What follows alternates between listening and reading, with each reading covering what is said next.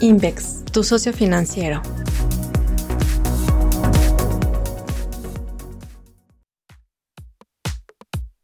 Invex Análisis. ¿Qué nos deja la temporada de reportes corporativos por Monserrat Antón? Los resultados del tercer trimestre del año me parece que dejan ciertas conclusiones que vale la pena destacar. En el caso de Estados Unidos, nos revelaron una vez más que las expectativas del consenso son fácilmente superables y que este parámetro, a mi juicio, sirve de directriz, mas no de una base certera para fijar expectativas sobre la solidez de los resultados financieros.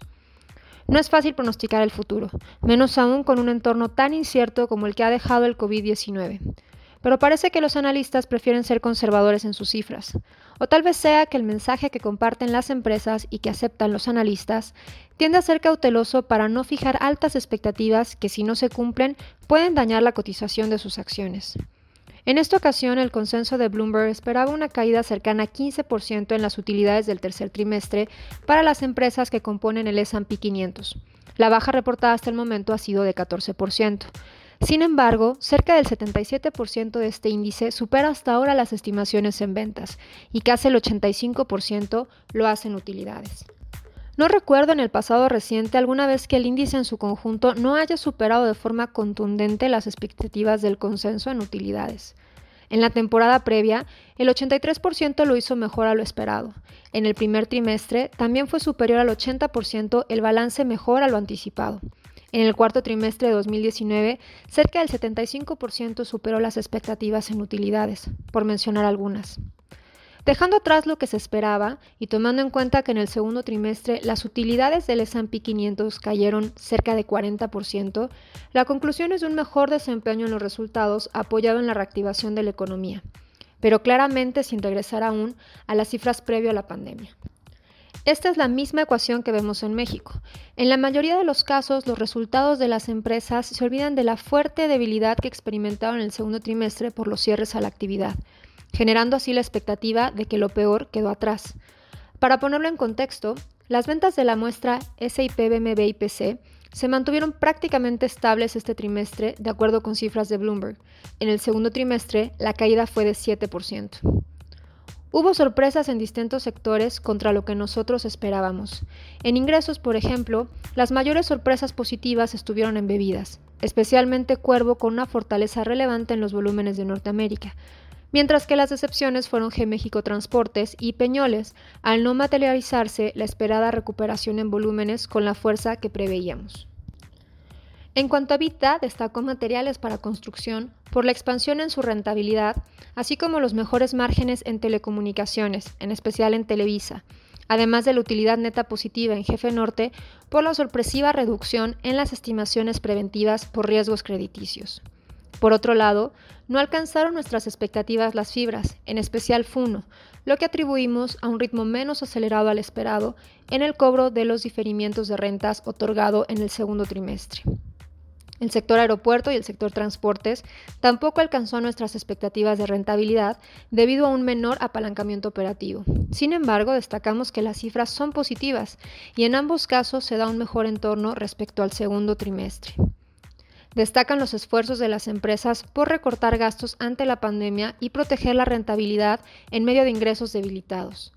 El reto está en si estos recortes reducirán su capacidad de respuesta una vez que las condiciones favorezcan a las ventas, o si serán eficiencias que podrían prevalecer, sacando algo bueno dentro de todo lo malo que les generó el COVID-19.